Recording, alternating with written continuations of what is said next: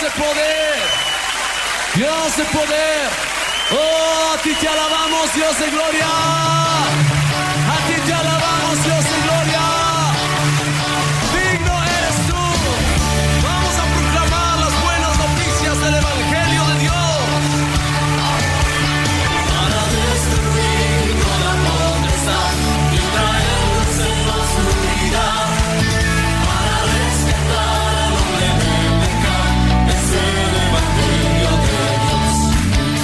Bienvenidos a su programa Despertar Hispano.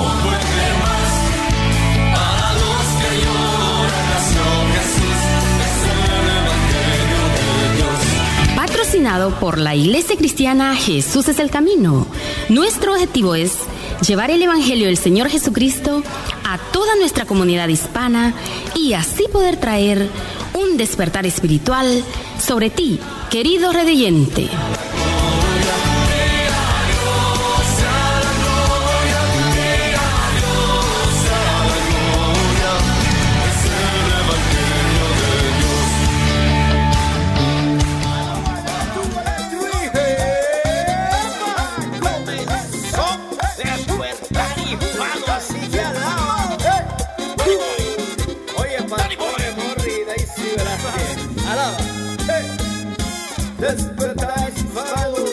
Comenzó. 95.3. Oye, FM es el programa que te bendice. Despertar hispano, te alegra, te bendice el día. Oye, un embajador. Que tú eres un embajador. Allá en Australia. Oye la tierra. Representante de Dios. Donde quiera que tú vayas eres representante de Jesucristo. Que alaba despertar hispano. En el 95.3 FM viernes a las 12 no te falte no falte no falte. Despertar hispano mi hermano alaba. Uh, eso es así. Dios bendiga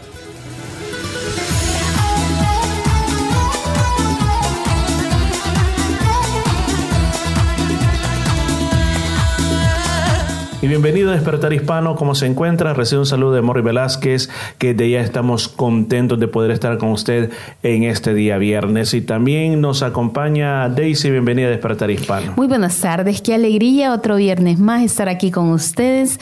Es una bendición tan grande llegar al día viernes para volver a estar juntos. Es una bendición que el Señor nos ha concedido llegar hasta su hogar o hasta donde usted nos está escuchando en esta hermosa tarde. Deseamos que las ricas bendiciones de nuestro Señor Jesucristo estén sobre su vida, sobre la vida de toda su familia. Bienvenido una vez más. Así es, así que recuerde que estamos aquí gracias al patrocinio, a la ayuda, al apoyo económico de la Iglesia Cristiana Jesús es el Camino, que siempre están pendientes de que este programa pueda estar en el aire. Así que agradezco a todas aquellas personas de que siempre están apoyando fielmente esta transmisión de radio. Además de eso, Daisy, si alguien quiere contactarse con nosotros, ¿a qué número lo puede hacer? Puede hacerlo al 0433-370-537. Repito una vez más, puede llamarnos al 0433-370-537. Con gusto estaremos atendiendo su llamado. Así es, además de eso también si usted desea volver a escuchar Despertar Hispano, es bien fácil, lo puede hacer a través de nuestras aplicaciones que tenemos, una es Anchor FM y además de eso también tenemos Spotify. Ahí en esos lugares usted puede volver a escuchar cuantas veces quiera Despertar Hispano y también tenemos otros mensajes también, otros estudios bíblicos que son completamente gratuitos para usted. Lo que usted tiene que hacer es entrar a la parte donde dice búsqueda y poner Jesús es el camino y ahí nos va a encontrar. Y va a ser una gran alegría saber de usted, de que usted está siempre en sintonía de una programación como esta.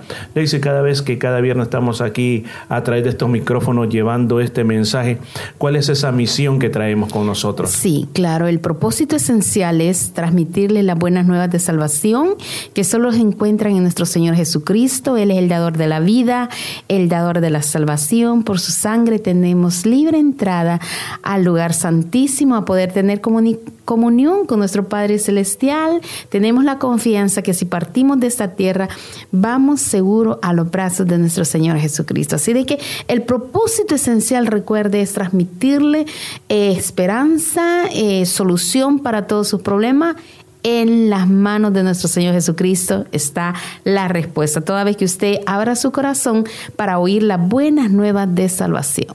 Amén. Así de que bueno, desde ya prepárese que estamos comenzando esta jornada. Así que ahora mismo comenzamos con esta buena música. Gracias por estar con nosotros.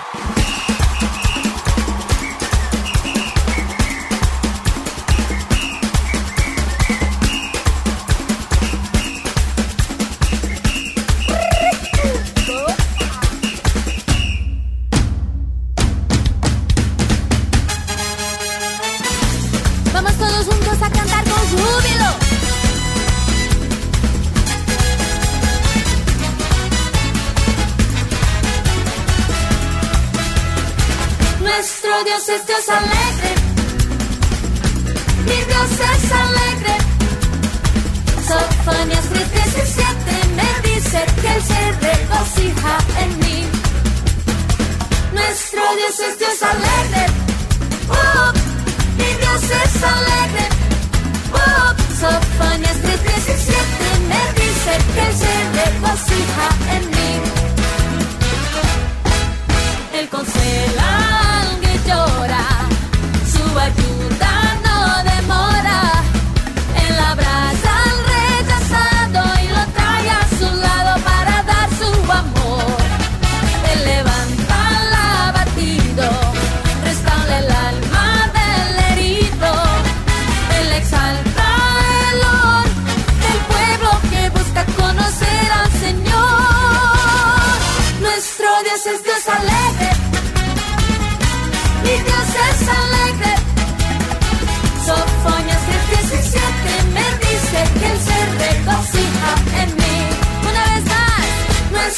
Dios es Dios alegre. Oh, mi Dios es alegre. Oh, Sofonías 3:17 me dice que el cierre regocija en mí. Él consuela al que llora, su ayuda.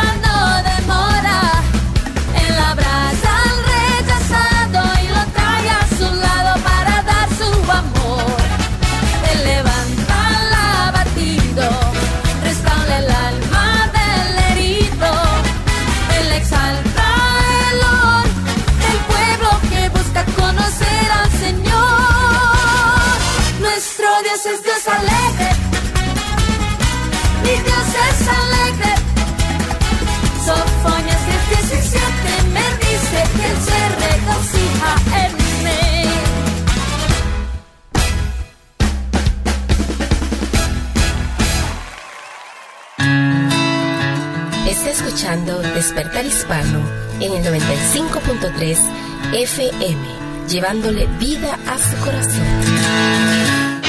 Un mensaje a la conciencia. Un momento de reflexión en la vida diaria. Escúchelo en la voz del hermano Pablo. El muchacho casi no podía hablar. Tenía la mandíbula dislocada, un brazo quebrado y la lengua casi partida en dos en esa condición llamó a una casa y como pudo dijo, allí abajo está mi amigo Evan Rivera, sálvenlo. Tanto Rodel Panis, de 16 años de edad, como Evan Rivera, de 18, habían caído por un risco de 65 metros. ¿Qué había pasado? Otro joven, David Salanoa, los había obligado a saltar, poniéndoles un cuchillo en la garganta. Todo fue una locura juvenil. Para vengar el suicidio de un hermano suyo, David Salanova obligó a saltar del risco a sus dos compañeros. David, drogado, los acusaba de ser responsables de la muerte de su hermano.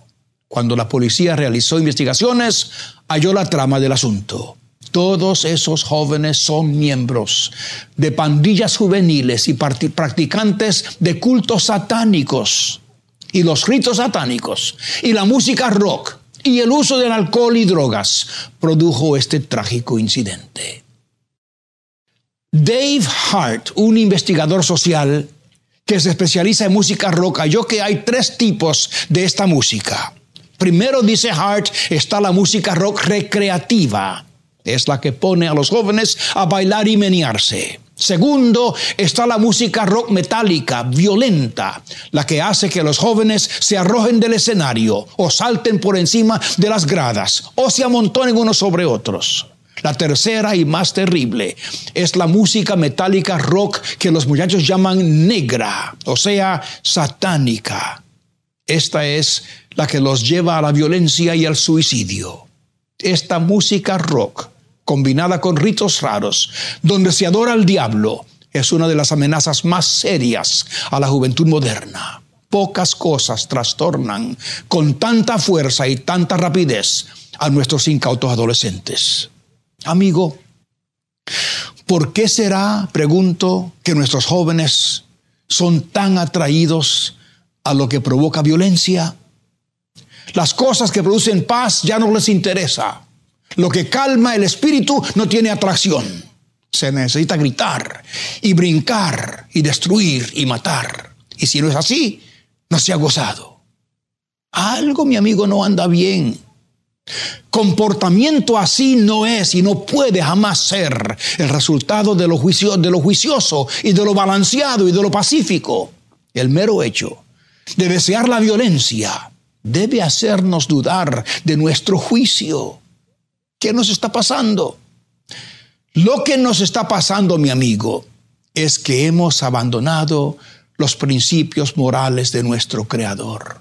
Y el resultado es y siempre será caos y destrucción. ¿Qué podemos hacer? Regresemos a Dios, mi amigo. Busquemos su divina gracia. Llenémonos de Él. Y Él entonces nos dará su paz. Si desea comunicarse con nosotros, puede enviarnos su mensaje por correo electrónico. Esta es nuestra dirección, muy fácil de recordar. Mensaje arroba conciencia.net.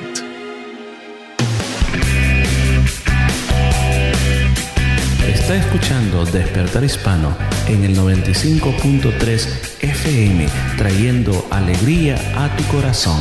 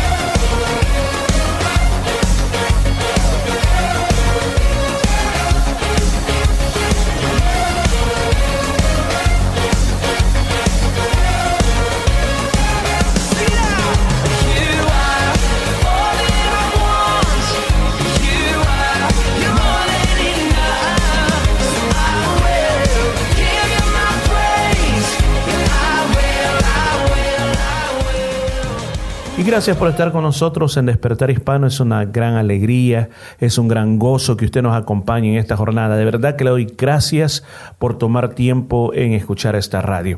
Y también queremos invitarlo para que forme parte de todo lo que estamos haciendo como iglesia, ya que nuestro deseo más grande es poder promover el Evangelio del Señor y hacer discípulos para Cristo. Así que lo estamos haciendo de diferentes maneras, en diferentes medios. Para aquellas personas que están preguntando cuándo eh, se va a abrir la iglesia nuevamente, pues queremos decirle de que muy pronto no tenemos un tiempo exacto, pero no depende de nosotros, sino que estamos esperando una confirmación de los dueños del local.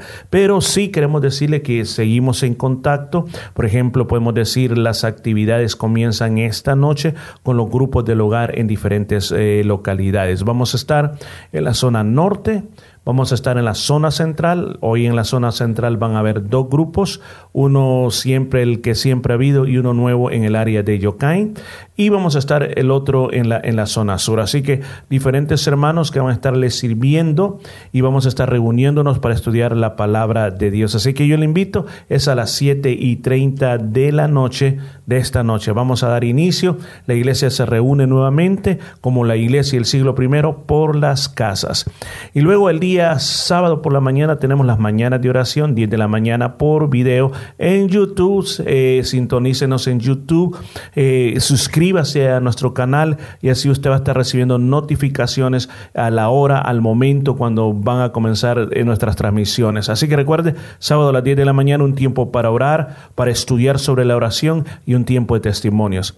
Así como el día domingo a las 3 de la tarde también tenemos un tiempo muy, pero muy hermoso a través de nuestro culto, que se va a estar llevando así de esta manera hasta que volvamos a la iglesia. Pero es un culto muy hermoso donde hay palabra de Dios, alabanzas, tiempo para los niños también muy precioso lo que se tiene. Así que además queremos también informarle algo, algo nuevo. Eh, el culto, o perdón, la transmisión del libro de Apocalipsis de los lunes a las 7 y 30 se unirá con la de los miércoles. Eh, los miércoles, como es sabido, transmitimos a las 7 y 30 también con nuestro culto de oración y estudio de la palabra de Dios. Ya terminamos nuestra serie sobre los eventos del futuro, así que nuestra nueva serie que estamos comenzando va a ser Apocalipsis. Vamos a continuar con Apocalipsis. O sea, esto quiere decir de que ya el lunes no haber la transmisión de Apocalipsis, sino que el día miércoles usted lo va a poder ver. Después del tiempo de oración, vamos a ir al estudio de Apocalipsis. Así que no se pierda los miércoles a partir de las 7 y 30 de la noche. Recuerde también hay un website donde usted puede contactarnos o ver y saber mucho más acerca de la iglesia, el cual es www.jesuseselcamino.com.au. Repito, www.jesuseselcamino.com.au. También tenemos nuestros podcasts, Ancho FM y también Spotify, que usted puede eh, ir y poder bajar todo lo que está ahí, especialmente este programa de radio, usted lo puede volver a escuchar cuantas veces quiera a través de esas aplicaciones. Y si usted desea contactarse con nosotros para oración, para saber más información sobre la vida cristiana, por favor usted puede hacerlo a nuestro número de teléfono 0433 370 537 0433 370 537. Gracias por estar con nosotros y siga disfrutando de Despertar Hispano. Grito de júbilo. Vamos con los pies y vamos, muévame los pies, muévame los pies.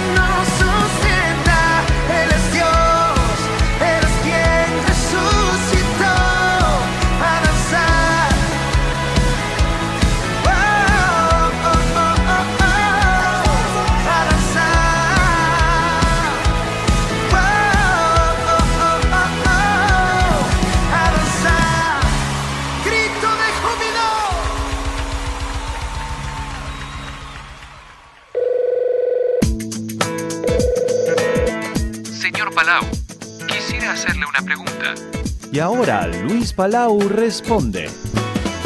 Me conmueve la carta de este joven. Me dice, Palau, soy un joven de 19 años de edad, estudiante de la carrera de magisterio. Acudo a usted para que me oriente y me ayude ya que a veces siento una desesperación tremenda. Estoy en un caos o en un laberinto en el cual no sé qué hacer. Siento que me voy a estrellar. Pienso que al graduarme lo que voy a hacer primero es alejarme de todo esto, viajar para olvidar este caos. Soy muy enojón y muy nervioso.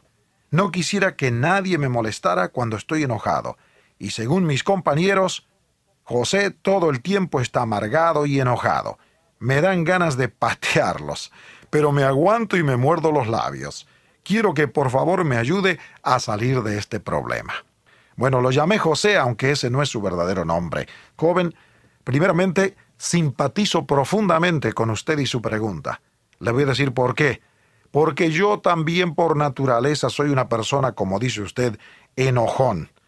Yo nací parece enojado. Aunque esto ha cambiado a través de los años, pero de muchacho yo simpatizo porque yo tenía ciertas explosiones como las suyas y realmente han sido causa de gran vergüenza en mi vida.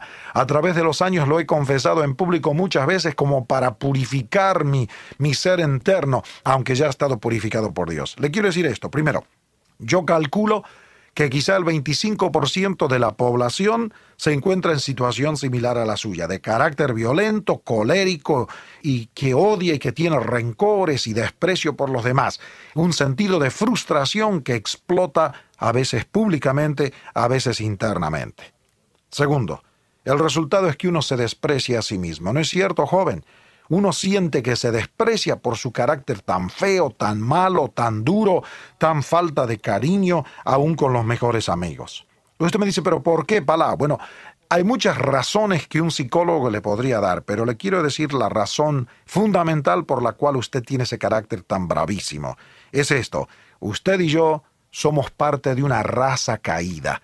La raza humana no es lo que debiera haber sido porque hemos caído, caído de la perfección que Dios quería y quisiera que nosotros viviéramos. Somos una raza fracasada. Nacemos con un germen canceroso espiritual que en algunos se manifiesta de otra manera y en el caso suyo se manifiesta con la violencia de carácter. Ahora, lo que usted necesita es cambiar de corazón, joven porque es del corazón que salen las cosas malas y feas, como sea esa desesperación, ese caos, ese laberinto que usted me menciona que siente, ese me voy a estrellar. Ahora, dice Jesucristo, de dentro, del corazón de los hombres, salen los malos pensamientos, los adulterios, las fornicaciones, los homicidios, los hurtos, las avaricias, las maldades, el engaño, la lascivia, la envidia, las maledicencia, la soberbia, la insensatez. Todas estas maldades de dentro salen y contaminan al hombre. Así dijo Jesucristo. Pero con eso no basta. Pero el tiempo se me fue. Mañana le doy la respuesta al dilema que Cristo nos presentó. En el libro Disciplinas Libertadoras, Luis Palau comparte su propia experiencia y nos ayuda a vivir una vida donde Dios nos da una maravillosa vida de victoria. Le recomiendo que visite una librería cristiana hoy para poder adquirir el libro Disciplinas Libertadoras. Para más información puede visitar nuestro sitio en internet en el www.luispalau.net. Confiamos en que estas palabras le conduzcan a una vida mejor Esté atento a otra nueva pregunta que llegará por esta misma emisora cuando presentemos Luis Palau Responde. Esta es una producción de la Asociación Evangelística Luis Palau. Sea el nombre de Dios bendito, desde ahora y para siempre. Desde el nacimiento del sol hasta donde se pone, sea alabado el nombre de Dios.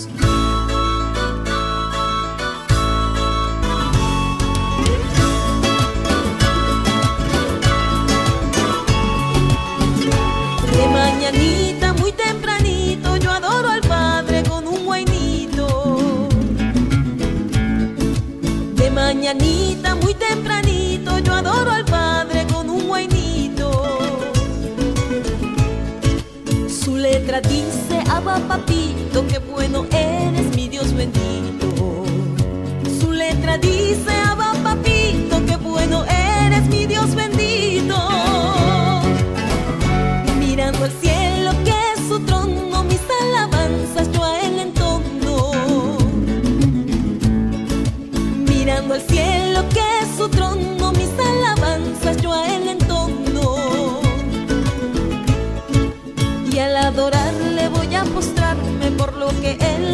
exaltarme.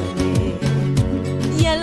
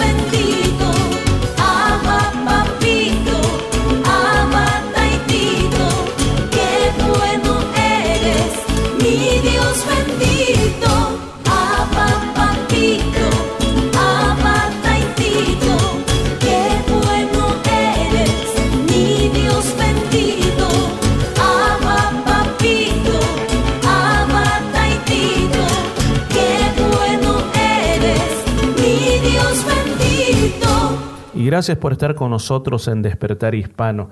Y este día con Daisy quisiéramos hablar de un tema muy importante, así que le invitamos a sentarse a nuestra mesa, levantar una tacita de café, un té, un refresco, un pancito. Véngase y estudiamos la palabra de Dios por un momentito bien breve.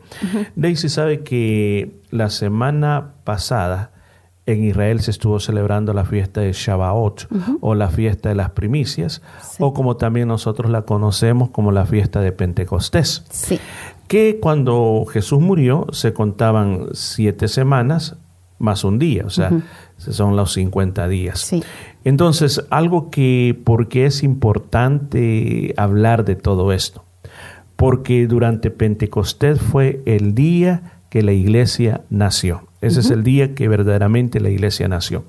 Ahora, cuando hablamos de Pentecostés, no estamos hablando de un grupo denominacional, o sea que como podemos poder decir la iglesia pentecostal. No, no estoy hablando de un grupo o del nombre de un grupo, estoy hablando de algo que es bien importante y que nos concierne a todos los cristianos, del nacimiento de la iglesia. Claro. Porque recuerde que claramente lo que significaba este, este nombre era la fiesta de las siete semanas o la fiesta de los primeros frutos. O sea, no, no está asociado con cierto movimiento, sino que está asociado con lo que pasó allí por primera vez. Claro. Y Daisy, vamos a hacer un poquito de historia aquí. Y yo voy a comenzar, vamos a comenzar, Daisy, por el resultado antes de hablar de cómo comenzó todo. Hablemos Ajá, del sí, resultado. sí. Ujú. Versículo 42 al 47 de Hechos, capítulo 2. Sí, la palabra del Señor dice así, y perseveraban en la doctrina de los apóstoles, en la comunión unos con otros, en el partimiento del pan y en las oraciones. Y sobrevino temor a toda persona, y muchas maravillas y señales eran hechas por mano de los apóstoles. Todos los que habían creído estaban juntos y tenían en común todas las cosas. Y vendían sus propiedades y sus bienes y los repartían a todos según la necesidad de cada uno. Y perseverando unánimes cada día en el templo y partiendo el pan en las casas, comían juntos con alegría y sencillez de corazón, alabando a Dios y teniendo favor con todo el pueblo, y el Señor añadía cada día a la iglesia los que habían de ser salvos. Mire qué precioso. Es muy, muy lindo. Aquí describe cómo era la iglesia cuando comenzó. Esto es como dicen, la iglesia recién inaugurada. Entonces nosotros podemos aprender qué es lo que ellos hacían. Entonces aquí dice claramente que lo que ellos hacían era que ellos se dedicaban a la enseñanza apostólica. O sea, porque Jesús ya no estaba con ellos. O sea, ¿quiénes eran los que podían comunicar qué fue lo que dijo Jesús? ¿Qué fue lo que hacía Jesús? Eran los apóstoles. Y dice que también se dedicaban a la comunión. ¿Qué quiere decir a la comunión? O sea que eran, estaban unidos como hermanos en Cristo, se apoyaban el uno al otro, se daban aliento el uno al otro, platicaban sobre las cosas, sobre las cosas de Dios y, y el partimiento del pan. O sea, el partimiento del pan era que se invitaban a comer. O sea, que uno comía en la casa del otro y también a la oración. Entonces, fíjese, Daisy, que esto me recuerda, hay una historia que es, es como una tradición de que se dice de que cuando llegó el tiempo de la persecución y habían cristianos casi en todo el imperio romano, y cómo uno identificaba a otro hermano en Cristo, si todo el mundo lo guardaba, como dice, en secreto para Por que miedo, no, porque tenían claro, miedo. para que no lo llevaran preso. Entonces dice que lo que a veces hacían era que dibujaban, ya sea en la tierra, donde quiera, un símbolo de un pez. Ajá, sí, sí. Y cuando dibujaban el símbolo del pez, eh, el otro, si era cristiano, dibujaba también otro, otro pez. Y entonces ahí decían, oh, es mi hermano en Cristo. Ahora, ¿por qué razón eso? Porque uno de los, uno de los títulos de Jesús en griego, en griego, eh, al poner las iniciales de ese título de Jesús, formaba el nombre, la palabra pez en griego. Entonces, por eso se ocupó ese nombre, que quizá ustedes y yo más de alguna vez lo hemos visto, que hay algunos vehículos que les ponen un Ajá, pescadito. sí, ajá. Y que eso se utiliza hoy en día todavía. Hay personas que solo ajá. ponen el pescadito para indicar Que son de que son cristianos, cristianos. sí. Eso viene de todo eso, porque yo creo que una de las cosas bien importantes desde que la iglesia comenzó es la unidad del cuerpo de Cristo. Así es, porque creo que es lo más importante. El Señor, antes de irse, mandó que, que, que, que estuvieran juntos. Entonces, como podemos verlo en el capítulo 2 del libro de los Hechos, dice que estaban todos unánimes juntos, esperando la promesa que el Señor les había dicho, que no los iba a dejar solos, porque todo esto, todo lo que estaban haciendo era hermoso, pero sin la ayuda del Espíritu Santo no podían hacer nada, porque muchas veces podemos hacer muchas cosas, pero lo más importante es que todo lo que hacemos sea guiado por nuestro Señor Jesucristo, porque Él dijo, no te dejaré ni te desampararé. El Señor Jesús se fue, pero de- prometió dejar la promesa que el Espíritu Santo es el que nos guiaría a toda verdad, a poder hacer todo lo que hacemos. Así que muy hermoso ver aquí como los discípulos estaban juntos, comían el pan juntos, se reunían para las oraciones juntos, con la ayuda del Espíritu Santo. y dice, y tenían todo en común. ¿En común? O sea, nadie decía, esto es mío, Sí. no me lo toque, no, dice, eh, era, era de todos. O sea, aquí en realidad está diciendo que hasta vendían sus propiedades, sus bienes y los compartían con cualquiera según la necesidad que tuviera. O sea, se, comen- se comenzaron a formar comunidades de creyentes, o sea, de que vendían. Y, y en otra parte dice que traían todos los pies de los apóstoles. Entonces, en las comunidades cristianas vemos de que ahí no había personas pobres, no que todos estaban iguales, todos comían, todos tenían. Era un- una forma que ellos estaban viviendo el cristianismo. Ahora, después dice que todos los días se reunían eh, en, en el templo, pero ahí, aquí en esta versión de la Biblia dice en los atrios del templo, es más específico. O sea, que ellos como, como comunidad cristiana no tenían templos, no tenían templos. El único templo, porque recuerde que esto pasó en Jerusalén. Sí. ujú. Entonces, templo, lo único que había era el templo de Jerusalén. Sí. Entonces, el templo tenía atrios como pequeñas habitaciones o portales donde ellos se reunían para orar juntos como creyentes y para o escuchar alguna enseñanza, porque usted recuerda, por ejemplo, esta aquella, aquella historia que aquí se cuenta también cuando Juan y Pedro van al templo y se hacen el milagro de aquel Del- cojo. O sea, porque era, era tan común que ellos como judíos aún seguían acudiendo al templo a orar. A orar. Entonces, pero dice que se reunían en el templo. También dice aquí que partían el pan en las casas y comían juntos con alegría y sencillez de corazón. O sea, de que algo que es bien lindo es que ellos se reunían a comer, pero en su corazón había una sencillez. O sea, que no era de como decir, ok, yo tengo pavo ahora, porque tengo pago, lo, el pavo, lo invito a comer, sino que era el deseo de que, Estar aunque sea un- juntos. estar juntos, aunque sea un vaso de agua, aunque sea un vaso de agua, porque así podemos este, identificarnos en nuestras necesidades y en la situación que nosotros eh, podemos estar viviendo. Entonces, aún más dice que ellos alababan y disfrutaban, alabando, dice, a Dios y disfrutando la simpatía general del pueblo. Entonces, algo que, que ellos estaban impactando el pueblo en ese momento era con el ejemplo que ellos estaban dando. sí. Un ejemplo muy hermoso de cómo ellos se ayudaban, un ejemplo muy hermoso cómo Dios estaba cambiando la vida y aún más la gente quería ser parte de ellos. Porque aquí dice de que cada día el Señor añadía el número de, eh, de ellos los que iban siendo salvos. O sea, ese deseo, Deseo. de querer ser parte de algo muy, pero muy importante. Dice, es algo tan precioso el impacto que puede producir una iglesia que de verdad está siguiendo lo que el Señor dijo que hiciéramos. Así es, muy hermoso ver cuando el Señor se fue y les mandó que estuvieran juntos, a pesar que hubo un gran miedo después de la crucifixión del Señor, el terror que les embargó de ver que, que iba a pasar si había ido su maestro, pero sí que ellos creyeron a lo que el Señor les dijo. Vayan por todo el mundo y prediquen el Evangelio, aunque después podemos ir eh, entrando en más estudios de que ellos se habían quedado solo en Jerusalén. Claro. ¿verdad?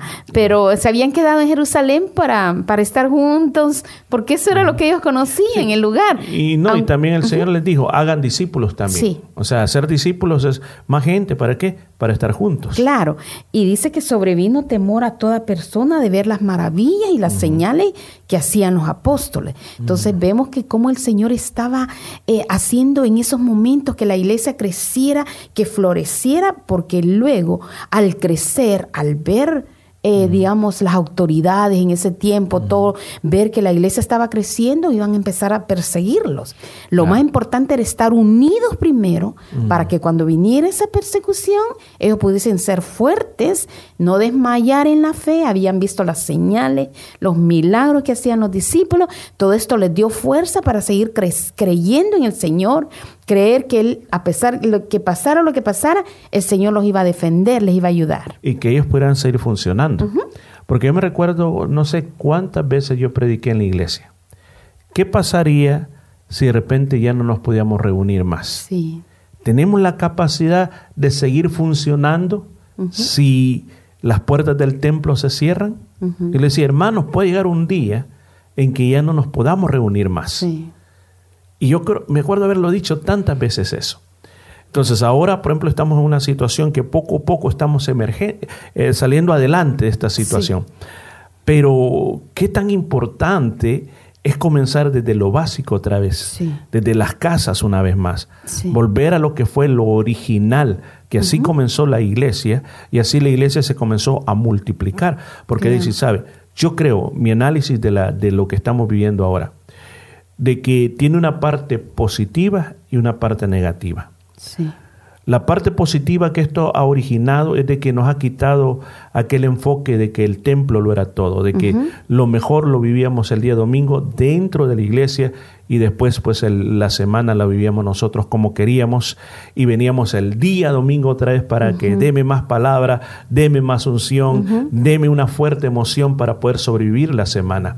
O sea, eso de repente paró y entonces lo positivo que produzco, que produzco en muchas personas es que comenzaron personalmente a decir, no, yo tengo que buscar en mi casa, Claro. Tengo que orar en mi casa, tengo que adorar en mi casa, tengo que buscar a Dios en mi casa, tengo que conectarme con Dios en mi casa. Y hay muchos que están creciendo a través de todo eso. Sí. Pero el lado negativo de esto, dice, ha sido también de que muchas personas no han tenido la disciplina de conectarse con Dios. Como consecuencia, se han enfriado bastante. Mm. Y entonces ya se acostumbraron también a una rutina de que Dios es algo que si tienen tiempo lo van a hacer porque dicen, no, pues prefiero estar en la casa, prefiero ser así. Entonces, va esto que estamos viendo va a producir estos dos elementos. Una, una, un cristiano más queriendo más de Dios y otro cristiano eh, mucho más frío. Así de que son tiempos los cuales nosotros tenemos que reaccionar en tiempos como estos para poder tomar lo que verdaderamente Dios nos ha llamado a tomar en tiempos como estos. Pero Daisy, esto que está pasando aquí tiene un origen. Y el origen es como lo leemos al principio del capítulo número 2. de que el Señor les había dicho a ellos de que no se fueran de la ciudad, sino que se quedaran en Jerusalén, estuvieran juntos, porque vendría la promesa del Espíritu Santo. Entonces, lo que les pasó a ellos aquí en este momento fue el resultado de que el Espíritu Santo viniera a vivir en ellos. Si el Espíritu Santo no hubiera descendido, la iglesia no podría haber nacido así de esta manera.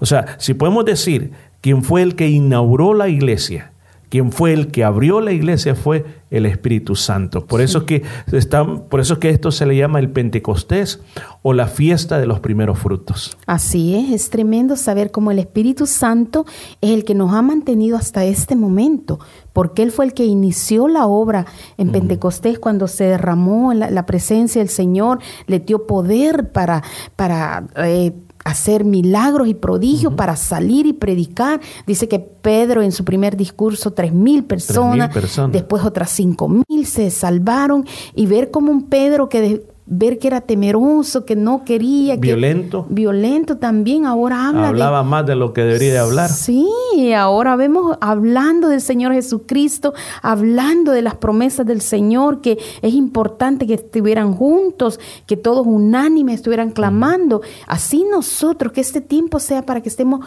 mucho más llenos de la presencia del Señor, porque separados del Señor dijo que nada podemos hacer. Separados de mí, dijo el Señor, no somos nada.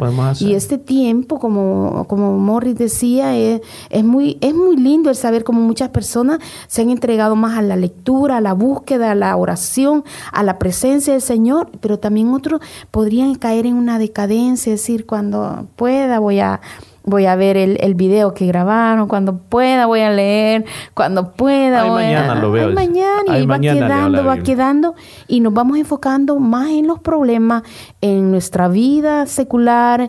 Eh, no es malo dedicarse, yo digo, a todos sus quehaceres, pero en primer lugar poner a nuestro Señor Jesucristo pedir la ayuda del Espíritu Santo para que nos ayude a salir adelante de todo.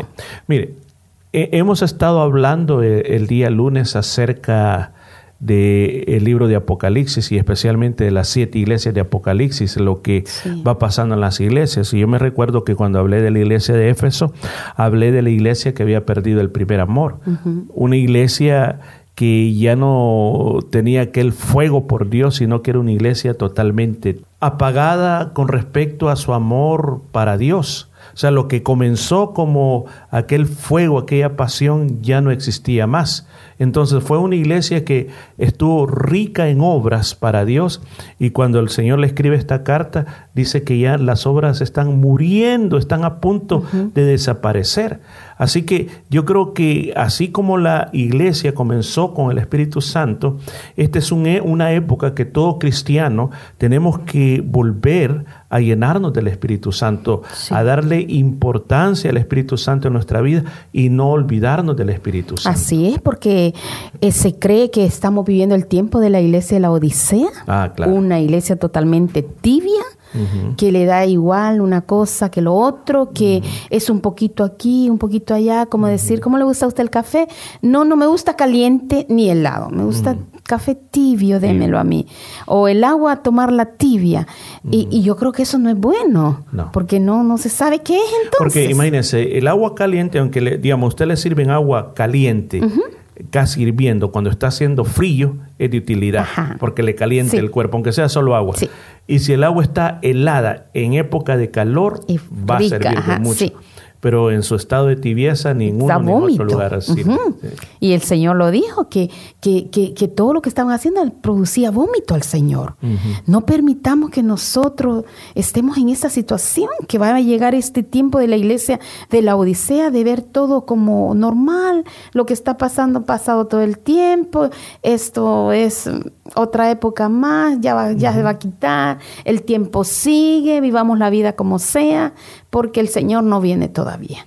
Así de que nos da lo mismo, que el Señor venga, que no venga, y, y, y no tenemos aquella, aquella pasión por, por nuestro Señor Jesucristo, aquel deseo de hablar, hablarle a otras personas de que el Señor es bueno, que el Señor me ha ayudado a mí a salir adelante, que el Señor nos ha dado todo lo que tenemos, que por el Señor estamos aquí. Tratar de vivir una vida de verdad cristiana es vivir una vida de, de perdón también, Así porque podríamos vivir una vida religiosa solamente. Decir, yo soy cristiano porque mis papás eran cristianos, o yo tengo 40 años de ser cristiano y yo hacía esto cuando estaba en mi iglesia, lo otro. Pero que ahora, que ahora es el tiempo más importante, porque cada día que pasa nos acercamos más a la venida del Señor. Mm. Y vivir una vida cristiana con, con hechos, pienso. Claro, mire, vamos a ir terminando con esto. Yo creo que lo que estamos viendo hoy, ninguna otra generación en este siglo la había vivido. Claro, sí. Hem- Hemos vivido diferentes cosas, pero ha sido por país, por continente, pero no a nivel mundial. Porque esto que no nos podíamos congregar lo ha estado sufriendo nuestros hermanos en Latinoamérica, en Europa, en algunos países asiáticos. Sí. O sea, la mayoría del mundo se ha enfrentado a esta situación de muchos creyentes que no tienen la oportunidad de reunirse. Sí. Solo piense cuántas campañas evangelísticas se cerraron, cuántos conciertos cristianos no pasaron, cuántas otras cosas más, eh, seminarios bíblicos que se cerraron. Ha sido algo tremendo. Entonces, ahora, yo sé que Dios lo permitió con un propósito.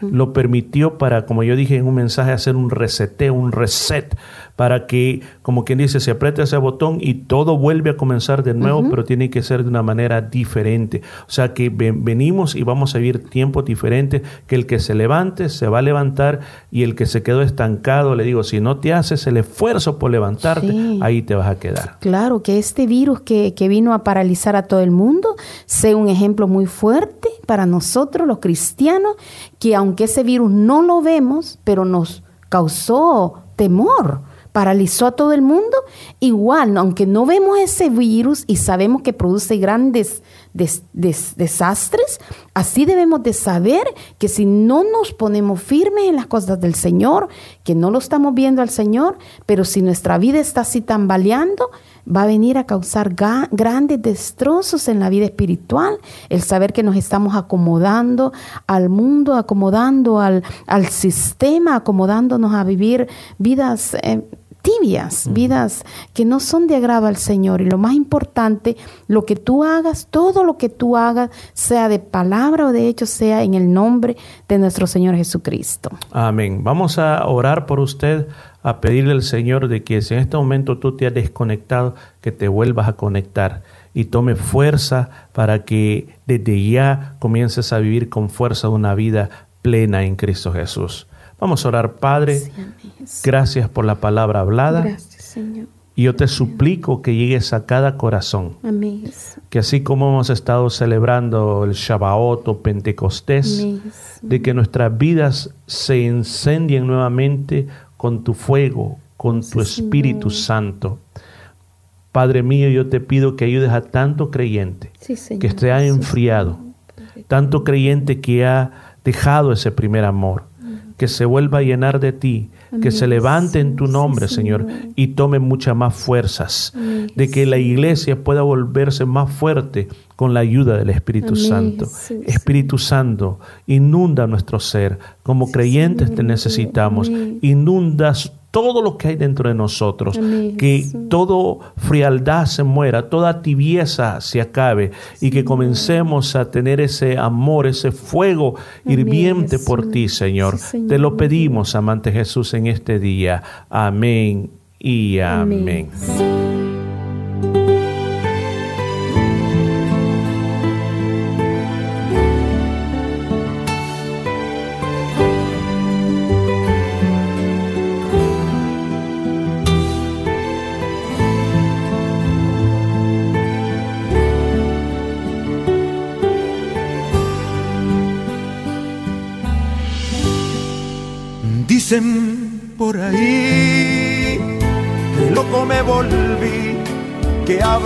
Ser eterno y que su vida dio por mí, que desprecio las cosas que tienen gran valor y que puesto los ojos en el cielo y su esplendor.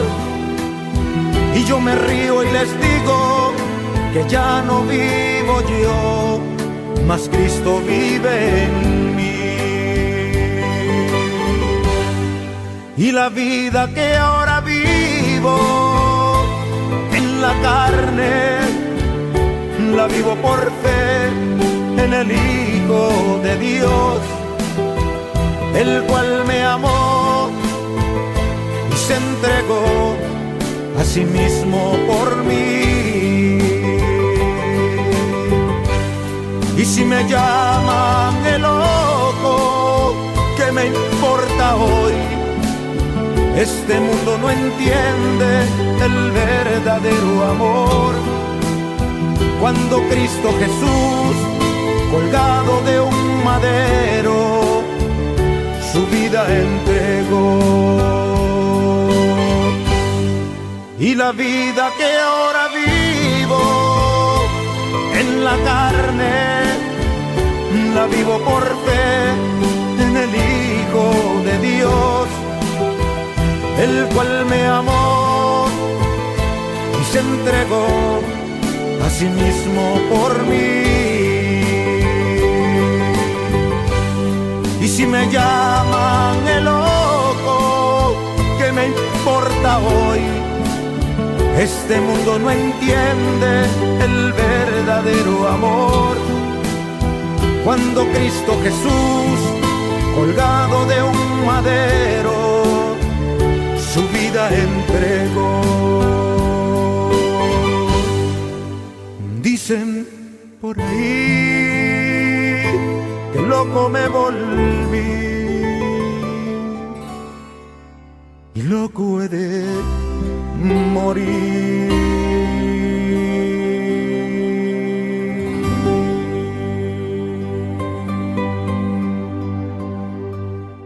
Muchas gracias por estar en sintonía de Despertar Hispano. Si por primera vez nos está escuchando, queremos agradecerle y decirle que estamos aquí gracias a Dios primeramente y a la Iglesia Cristiana Jesús es el camino aquí en, en la ciudad de Perth, Australia. Es una bendición estar con todos ustedes y agradecemos a nuestro Señor Jesucristo esta linda oportunidad que Él nos da. Y queremos hacerle un recordatorio de todas las actividades que tenemos como iglesia. Esta noche comenzamos con los grupos de hogar nuevamente en el área sur, dos grupos en el área central y en el área norte también. Así como los grupos, el grupo que está en el en Swan Valley también tenemos otro grupo que está funcionando y agradecemos a nuestra hermana Claudia López por estar en, en cargo de, de este grupo y el Señor la bendiga grandemente, así como todos mis demás hermanos que están a cargo de los grupos de hogar. Así que recuerde 7 y 30 con preciosa palabra de Dios y un, un tiempo para orar juntos y participar de una forma muy linda que lo vamos a estar haciendo esta noche, 7 y 30 en los diferentes lugares, así como también el día de mañana sábado a las 10 de la mañana por nuestro canal de YouTube, Jesús es el Camino Perth. Puede buscarnos, encontrará allí una gran variedad de estudios, predicaciones, como lo es comenzando el día de mañana sábado, 10 de la mañana, oración con precioso testimonio de poder, así como también una meditación sobre lo que es la oración. Y asimismo también el domingo nuestro culto general, un, un culto de celebración a las 3 de la tarde, este domingo a las 3 de la tarde, siempre por nuestro canal de YouTube, mientras no nos podamos... Eh, eh, congregar en la iglesia por este momento, pero ya muy pronto, ya muy pronto le estaremos dando la noticia que nos vamos a reunir pronto en la iglesia. Así de que también para el día miércoles, recuerde, estudia la palabra del Señor y oración. Así de que es muy precioso saber que siempre por nuestro canal de YouTube vamos a estar conectados, sabiendo que el Señor es el que va a estar hablando a su vida. 7 y 30, oración y estudia la palabra del Señor miércoles a las 7 y 30. Así que queda debidamente informado. No duden en llamar mano. Si tiene alguna pregunta, el 0433-370-537. 04 333 370 537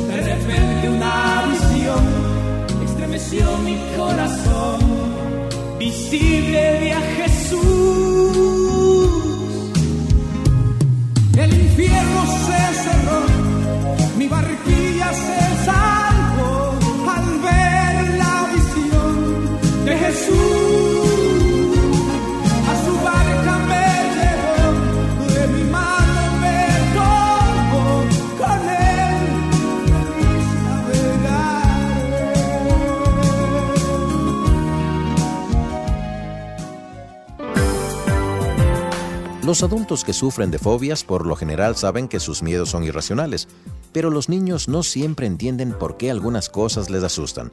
Por lo general ese miedo es causado por ignorancia. Tenemos tendencia a temer lo que no entendemos. Una oyente escribió que su hija les tiene terror a las abejas, aunque nunca ha sido picada por una. Una idea para esa madre es hacer un proyecto divertido con el propósito de ayudar a su hija a vencer ese miedo. Ella podría leer libros con su hija sobre las abejas y aprender cómo viven, cómo fabrican las colmenas y la miel y cómo se protegen. Su hija podría dibujar una abeja y nombrar las diferentes partes de su cuerpo. La mejor manera de vencer las fobias de la infancia es por medio del conocimiento y el entendimiento. Este podría ser un buen método si su hijo o hija tiene un miedo irracional. Este fue el minuto familiar de enfoque a la familia, valorando lo que más importa.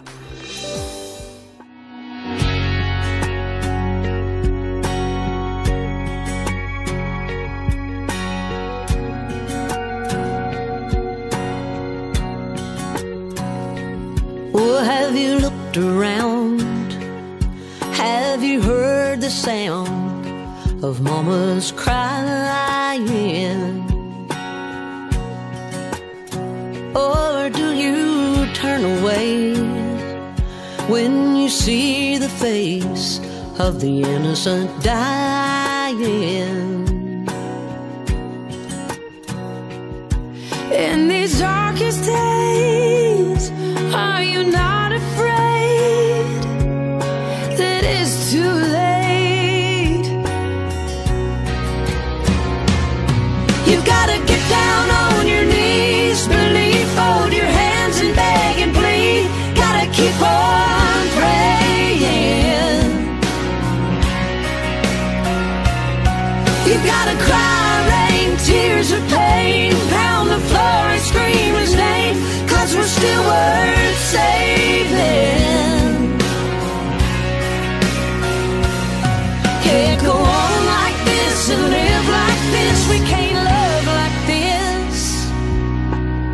We gotta give this world back to God. Have you lost a love? Do you feel like giving up? Has your heart been broken?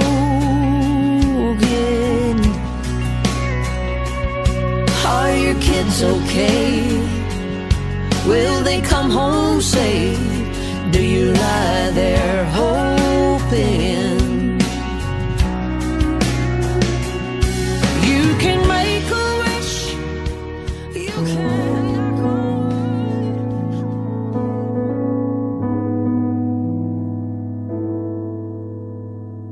Este día yo quiero hablarle desde mi corazón una palabra que pueda inspirar tu vida de una manera muy grande. Vamos a pedir la dirección del Espíritu Santo, que Él pueda hablar a nuestras vidas en un día como hoy. Ayúdame a orar, por favor. Padre, que estás en los cielos, te pido que envíes tu glorioso Espíritu Santo sobre nosotros que tu palabra fluya en este día todas las personas que están escuchando. A todas las personas que en este preciso momento dicen, necesito escuchar una palabra de Dios. Querido Señor, por favor, satisface esa necesidad del corazón y ayúdame a mí para que pueda ser un verdadero vocero tuyo, que pueda hablar de tu palabra bendita a todas aquellas personas que me están escuchando en este día. En el nombre de Jesús, amén y amén. Damos gracias a Dios porque estamos vivos, porque podemos tener una oportunidad tan grande como la que hoy tenemos para poder estar en un lugar como el que hoy estamos. Este día yo quiero hablarte de algo que creo que es bastante importante para cada uno de nosotros y es el aprovechar cada momento que Dios nos ha dado en nuestra vida. Nosotros no sabemos cuánto tiempo vamos a vivir en esta tierra. Solo sabemos de que somos como un soplo. Si nosotros comparamos nuestra vida, si nosotros, por ejemplo, pudiéramos tener la, la garantía que vamos a vivir 100 años, pero es bien difícil tener esa garantía de cuánto tiempo nosotros vayamos a vivir mientras estemos en esta tierra. Pero hay una realidad muy grande de que lo que yo puedo aprovechar es el momento que estoy viviendo hoy. El pasado quedó atrás. Ya no puedo cambiarlo. El futuro no me pertenece a mí. El futuro le pertenece totalmente a Dios. Ahora, ¿qué es lo que yo tengo la oportunidad de poder aprovechar? Es lo que yo estoy viviendo hoy. Y eso es lo que nosotros tenemos que no olvidar, sino que tenerlo bien presente dentro de nosotros. Yo quiero darle algunos consejos de lo que Moisés escribió en un salmo. ¿Usted era un salmo escrito por Moisés? Sí. Tenemos en la Biblia un salmo escrito por Moisés. Y es el salmo número 90. Quiero tomar un tiempo para que nosotros podamos pensar en lo que este salmo nos ha dicho, para que nos ayude a que podamos vivir nuestro presente de la manera que tiene que ser vivido. Yo he encontrado esto. He encontrado de que hay personas de que viven en el pasado. Aún no aprovechan el presente, porque solo pasan pensando en lo que fueron ayer pasan pensando en su juventud, pasan pensando en sus mejores años, pasan pensando en los logros que lograron, pasan pensando en las cosas que pudieron hacer, en las cuales pudieron triunfar, aquel tiempo glorioso, porque no miran nada valorable en tiempos como hoy, como en otras palabras, parece que comenzamos a morir antes del tiempo y lo único que hacemos es vivir solamente en el pasado. Así como también he encontrado que otras personas solo quieren vivir en el futuro. Están, no aprovechan las oportunidades del presente pensando en lo que podría pasar mañana, en lo que va a suceder, en lo que va a venir. Y eso no les deja tener una tranquilidad. Porque el problema con vivir en el futuro es que el futuro es incierto. Nosotros no podemos cambiar lo que va a pasar en el futuro. Y lo peor de todo es que ni tan siquiera sabemos lo que pueda pasar en el futuro. Podemos hacer conjeturas, premisas con respecto a lo que estamos viendo hoy, a lo que está pasando. Depende también de la información que yo reciba. Si yo recibo una información en mi vida, con respecto a un posible futuro, toda mi forma de pensar se va a resetear en eso y yo voy a comenzar a ver el futuro desde ese punto de vista. Entonces, ¿qué podemos hacer? No podemos vivir solamente en el pasado. No podemos solamente vivir en el futuro, sino que el pasado tiene que ser visitado para inspirarte en tu presente, para lo que vas a tomar, para lo que vas a hacer. Y el futuro tienes que verlo como una posibilidad nueva en tu vida, la cual solo se puede llevar a cabo si tienes la ayuda necesaria del Todopoderoso. Mira lo que decía Moisés en ese salmo.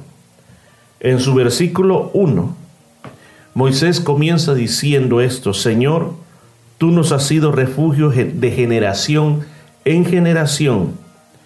Lo primero que comienza diciendo Moisés es que cuando yo miro hacia adelante, de mi perspectiva del presente, desde mi lado del presente, yo tengo que tener una seguridad, tengo que tener una garantía para viajar hacia mi futuro. Y Moisés decía, esa garantía es el Señor, quien ha sido mi refugio. Imagínese usted de que está en una montaña y de repente viene un viento fuerte, una tormenta muy fuerte, y viene con granizos, imaginémonos piedras también cayendo del cielo. Pero ahí hay una cueva donde tú te puedes meter y te metes hasta lo más profundo de la cueva. Así que no importa lo que esté pasando afuera, que llueve, que caiga piedras, que sople el viento fuerte, a ti no te va a pasar nada porque estás escondido. Moisés hace esa forma, nos quiere dar a entender de que si nosotros queremos aprovechar nuestra vida en el presente, tenemos que aprender a poner como refugio a nuestro Dios. ¿Qué quiere decir eso para nosotros en tiempos como hoy? Refugiarse en Dios es pensar que lo que está pasando en mi vida, yo tengo una protección sobre mí. ¿Cuál es el ejemplo más claro? Todos, la gran mayoría de los que manejamos, compramos seguro para nuestros autos. Son muy pocas el número de personas que no compran ningún tipo de seguro para su auto. Aunque sea un seguro del que se conoce de tercera parte, o sea, aquellos seguros que si tú golpeas un auto, le reparan el auto a la otra persona y el tuyo no te lo reparan. Aunque sea un tipo de ese seguro. Todos nos preocupamos en tener ese seguro. Y si pasa algún accidente y dice, bueno, ¿tenés seguro? Sí. Bueno, entonces, ¿cuál es el problema?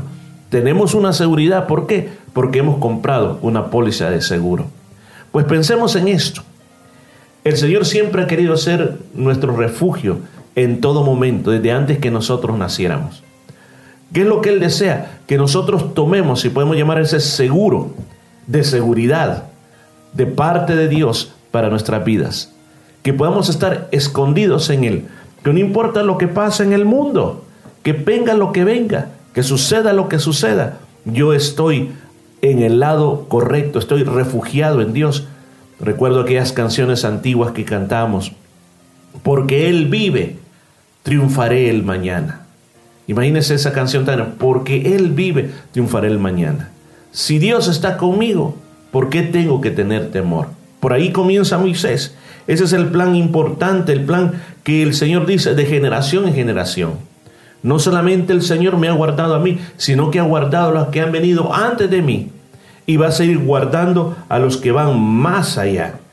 Luego dice, tú vuelves al hombre hasta ser quebrantado y dices, Convertíos, hijos de los hombres, porque mil años delante de tus ojos son como el día de ayer que pasó y como una de las vigilias de la noche.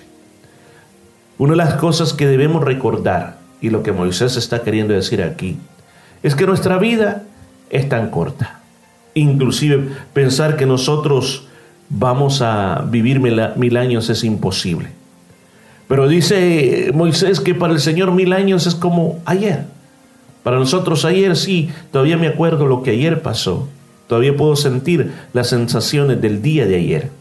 Ahora imagínense mil años y nos cuesta acordarnos de muchos sucesos que pasaron en nuestra juventud. Imagínense si viéramos mil años acordarnos de todo. Pero dice el Señor, Él se acuerda de todo. Lo mira como que ayer pasó.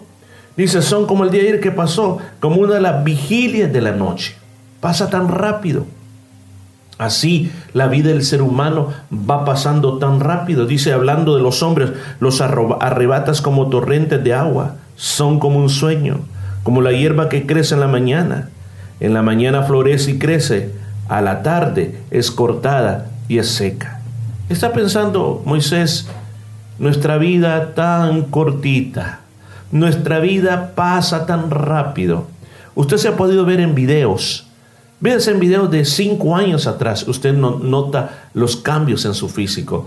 10 años atrás, pues mucho más. 20 años atrás, mucho más. Inclusive, veámonos en la foto y usted dirá, wow, qué diferente era yo hace 3 años atrás. ¿Por qué razón? Nuestra vida es una carrera que vamos a toda velocidad hacia el final de nuestros tiempos. Eso es lo que está diciendo Moisés aquí. Vamos tan rápido. Porque con tu furor somos consumidos y con tu ira somos turbados. Pusiste nuestras maldades delante de ti, nuestros hierros a la luz de tus rostros. Porque todos nuestros días declinan a causa de tu ira. Acabamos nuestros años como un pensamiento. Y usted, ¿a qué se refiere Moisés cuando le está hablando estas palabras? Se refiere a eso. El hombre originalmente fue creado para vivir por toda una eternidad. Aún más, dentro de la información de nuestro DNA, nuestro cuerpo tiene un sistema de autorreparación. Autorreparación. Todos los días, millones de neuronas dentro de nuestro cerebro se mueren. Células se mueren también. Pero mientras dormimos, existe un proceso de reparación total. Por eso dice que el sueño es reparador. Se refiere a eso. Se refiere de que tenemos, si lo puede llamar de esta manera, un programa de autorreparación. Solo imagínese lo que sucede con los niños. Se le cae un diente y le vuelve a salir el diente. O sea que en algún momento pudimos haber tenido la capacidad de los seres humanos, si perdías un diente, tú podías volverlo a recibir de nuevo. Pero es que pasó algo. Y es que nosotros vemos que el Señor le dio al hombre una tierra perfecta, le dio un cuerpo perfecto, le dio todo perfecto. Pero desde que el día que el hombre decidió desobedecer a Dios, le dijo el Señor, vas a morir. Y comenzó el proceso de muerte. Porque lo que está hablando es ese proceso de autorreparación que hay en nuestro cuerpo, hay dentro de la cadena, si podemos llamarle esa cadena de reparaciones que está pasando todos los días y todos los años. Pero llega un momento en que recibe una información, y eso ya está programado entre nosotros, que ya no vamos a ir siéndonos reparados. Las reparaciones comienzan a bajar. Y ahí es donde comenzamos con el proceso de envejecimiento. Y entre más mayores vamos, menos reparaciones hay y entonces el cuerpo se comienza a dañar. Somos como un auto, un auto, imagínense, cuando sale de la fábrica sale perfectamente bien, pero va transcurriendo el tiempo, se comienza a arruinar, a arruinar. Imagínense que no funcionó más, usted lo dejó afuera en su patio, aunque no es posible hoy en día, pero un ejemplo, usted lo deja ahí y van pasando 10 años, 20 años, ese auto se va llenando de óxido o de ras. Y eso con los años comienza a comérselo todo a tal grado que al final, en no sé en cuántos años, pero si lo visitáramos 100 años más adelante, vemos que lo único que quedó es polvo, se hizo polvo, desapareció. Ahora, ¿por qué razón es que ha pasado eso en el hombre? ¿Por qué razón es de que tenemos que irnos consumiendo? Porque el pecado del hombre, el pecado del hombre hizo que nuestra vida fuera más corta. Imagínense los malignos más grandes de la historia. Si tuvieran la oportunidad de aún de estar vivo hoy en día, tendrían más tiempo para hacer el mal. Pues eso va a ser restaurado un día. La Biblia dice que un día llegará cuando no habrá más muerte. Un día llegará cuando el Señor quitará todas enfermedades. Y un día llegará cuando recibiremos un cuerpo glorificado para que vivamos por toda una eternidad. Dice que nuestros años pasan como un pensamiento, claro, van pasando tan rápido. Los días de nuestra edad, dice Moisés, son 70 años, y, y si en los más robustos, 80 años. Y con todo su fortaleza es molestia y trabajo, porque pronto pasan y volamos. Él está hablando de cuánto vivimos los seres humanos. Sí, si llegáramos a vivir, según dice, él calcula 70, 80 es lo máximo. Ahora, si usted pasó de los 80, y ese es un regalo de parte de Dios, que tiene que darle muchas gracias a Dios por eso. Pero sin embargo, dice, llegar anciano tiene su trabajo, tiene su molestia, tiene sus complicaciones, tiene sus limitantes, todo lo tiene. ¿Por qué? Porque eso nos recuerda, escucha, eso nos recuerda que nuestro hogar final no es aquí, esta tierra, sino que tenemos un hogar más allá. Recuerda la historia de un turista que va a un país eh, del Medio Oriente y mientras va a un país entra a una casa y cuando entra a esa casa inmediatamente ve a un hombre que está sentado en una habitación, él solito sentado, no hay nadie, le pregunta, mire, ¿y usted aquí vive? Sí, esta es mi casa. Y le dice, ¿y dónde están sus muebles? Y él le dice, no tengo muebles. ¿Y por qué no tiene muebles? No veo cama, no, no veo nada. Porque yo no soy de aquí. ¿Qué quiere decir con eso? Que usted no es de aquí. Bueno, le dice, yo he venido, le dice, a esta casa solamente a estar un tiempo para estar a solas, pero en una semana yo me voy. ¿Para qué necesito muebles? ¿Para qué necesito cama si en una semana yo me voy? Imagínese por un tiempo usted puede, puede ponerse a pensar que todos quisiéramos echar raíces en esta tierra porque a lo desconocido no nos queremos enfrentar. Pero la verdad de las cosas que no podemos echar raíces en esta tierra porque estamos de paso tal como, como dice la palabra de Dios. Solamente dice, dice versículo ¿quién conoce el poder de tu ira y tu indignación según debe ser temido? Enséñanos de tal modo a contar nuestros días que traigamos al corazón sabiduría. Esta es la parte central de este salmo de Moisés. Estamos entendiendo que tenemos un refugio donde deberíamos de estar todos, que pasamos tan rápido en esta tierra, que estamos hechos para morir. Entonces, ¿qué es lo que tenemos que hacer? Dice Moisés. Moisés dice, lo que tenemos que hacer es pedirle a Dios que nos enseñe a contar nuestros días. ¿A qué se refiere esa palabra? Se refiere no a decir, Señor, ok, déjame ver, he vivido 20 mil días, he vivido 40 mil días, 100 mil días, no. Cuando dice a contar nuestros días, es de que tú vayas valorizando cada día que tú vas viviendo. Y que tú vayas evaluando a dónde estás, qué estás haciendo con tu vida, hacia dónde vas en tu vida porque dice que traigamos al corazón sabiduría. O sea, está diciendo un autoexamen, un examen de que tú hagas un balance entre lo malo y lo bueno, y que entre lo malo y lo bueno tú puedas sacar, este es lo bueno que yo voy a hacer. Por favor, no vayamos entre más mayores vamos, nos convertimos en más perversidades o en más maldades, sino por el contrario, entre más van pasando los años, sabiendo que nos vamos acercando a la eternidad, nuestros días van mejorando. Porque cuando aquí habla la palabra de Dios que traigamos al corazón sabiduría, está hablando de la sabiduría divina, de la sabiduría de Dios, esa sabiduría que nos ayuda a ser mejores personas, a poder recordar que si en la vida no hemos sido agradecidos por las cosas que tenemos o que somos, pues hoy es el tiempo que evalúes tu vida y digas, tengo que comenzar a ser agradecido con lo que yo tengo y con lo que yo soy. Que si en este momento tú no tienes la misma fuerza que tuviste en tu juventud, pues con lo que tienes comienza a darle gracias a Dios, porque mañana no lo sabemos qué es lo que vamos a tener que si hoy puedes caminar, dale gracias a Dios. Si no puedes caminar rápido, pero puedes caminar, dale gracias a Dios por eso, porque quizás mañana no lo podamos hacer. Aprovecha cada momento, aprovecha cada oportunidad de poder hacer lo que todavía tiene fuerza para poder hacer, pero sobre todo que usted pueda crecer en sabiduría con Dios. Luego dice la palabra de Dios, vuélvete, oh Jehová, ¿hasta cuándo? Aplácate para con tus siervos de mañana sácianos de tu misericordia y cantaremos y nos alegraremos todos nuestros días. El, el salmista Moisés, le voy a llamar así porque él es el escritor de este salmo, le está diciendo que por las mañanas lo que quiere comer, lo que quiere llenarse, son de las misericordias de Dios. Porque cuando tú entiendes la misericordia de Dios, tú puedes darles misericordias a otros. Dice, alégranos conforme los días que nos afligiste y los años en que vive el mal, lo que vimos el mal. Aparezca en tus siervos tu obra y tu gloria sobre tus hijos. Sea la luz de Jehová nuestro Dios sobre nosotros y la sobre nuestras manos confirma sobre nosotros. Sí, la obras de nuestra mano confirma. Moisés quiere terminar diciendo, al final de mi vida, yo quiero que Dios me dé el voto de aprobación para lo que yo hice mientras estaba vivo. Eso es lo que está diciendo.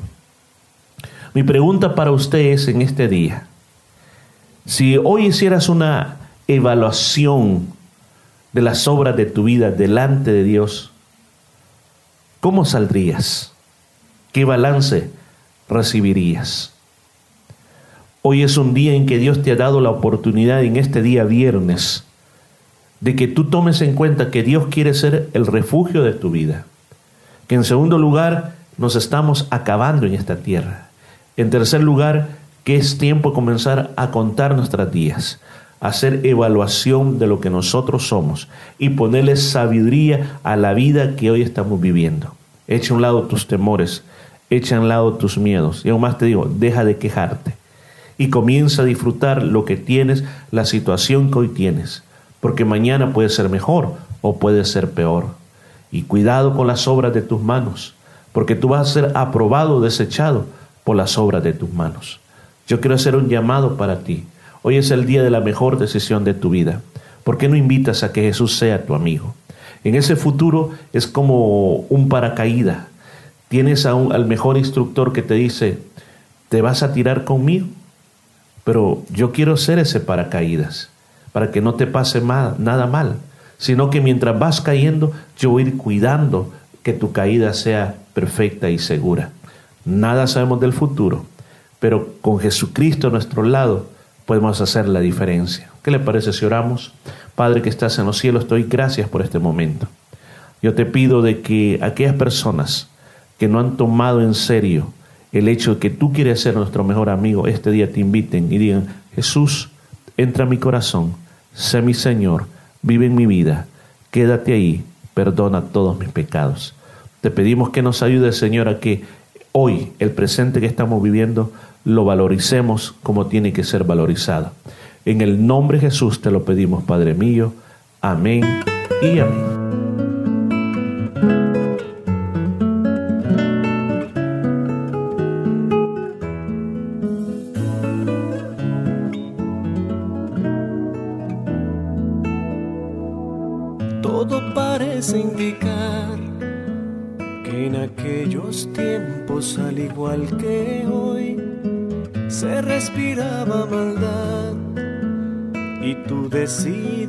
Decidiste poner punto final, pero miraste a Noé, hombre justo ante ti, y le dijiste así, haz un arca de madera resistente a las mareas y contigo estaré.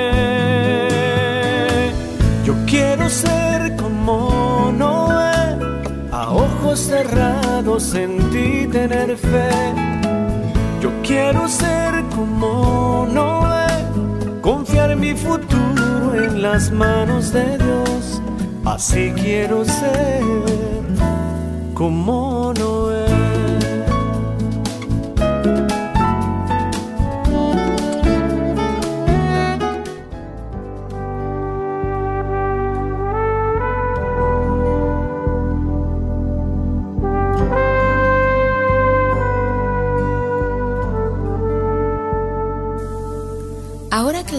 Dios ha sido hablada a tu corazón, si tú deseas comenzar una relación personal con nuestro Señor Jesucristo, yo te invito a que hagas esta oración conmigo. Señor Jesús, reconozco que soy un pecador y que tienes el poder para limpiarme de todo pecado. En este día, te invito a que tomes mi vida y me limpies de toda maldad. Gracias por perdonarme y recibirme como tu hijo.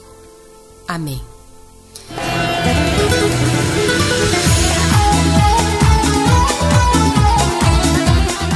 Y preciosa la palabra del Señor que hemos escuchado. Ha sido muy hermoso saber cómo Dios habla nuestras vidas. Recuerde que lo más importante es ponerla por obra, la palabra del Señor. Así de que que esto sea una, un, momento que usted pueda meditar y saber que Dios ha hablado a su vida.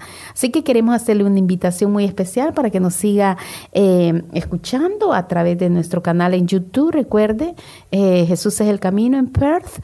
Puede buscarnos, encontrará predicaciones, estudios de la palabra del Señor, oraciones. Eh, comenzamos esta, esta noche los grupos de hogar en el área sur, en el área central hay dos grupos y en el área norte, así como también el grupo de Swan Valley también. Así que recuerde 7 y 30 esta noche, área sur, área central y en el área norte. Para mayor información, llámenos al 0433-370-537. Mañana, el día sábado, a las 10 de la mañana tendremos oración con precioso testimonio de poder y una meditación sobre lo que es la oración a las 10 y media del, a las 10 en punto, perdón. 10 de la mañana, oración con precioso testimonio. Así también el día eh, domingo a las 3 de la tarde, nuestro servicio general, una celebración con alabanzas gloriosas a nuestro Señor Jesucristo, preciosa palabra del Señor y un tiempo muy especial para los chiquititos. Así de que no duden en llamarnos si usted necesita mayor información, 0433-370-537. El día miércoles tenemos oración y estudio de la palabra del Señor. Esto es 7 y 30 los días miércoles, siempre en nuestro canal de YouTube. Asimismo, si usted quiere volver a escuchar eh, su programa Despertar Hispano, lo puede encontrar en Spotify o en Anchor FM. Búsquenos en Jesús es el camino. Ahí encontrar una gran variedad de material para su crecimiento espiritual. Muchísimas gracias por haber estado con nosotros y con la ayuda del Señor estaremos el próximo viernes a las 12 en punto. Que el Señor le bendiga y hasta pronto. Amén, gracias, gracias Daisy, gracias a usted que también estuvo con nosotros pendiente de esta programación. Así que recuérdese ver todo lo, otro material que tenemos para usted. Y como último consejo, acérquese a Dios, que es lo mejor que podemos hacer en nuestra vida, porque separados de Dios no somos nada. Hasta la próxima semana.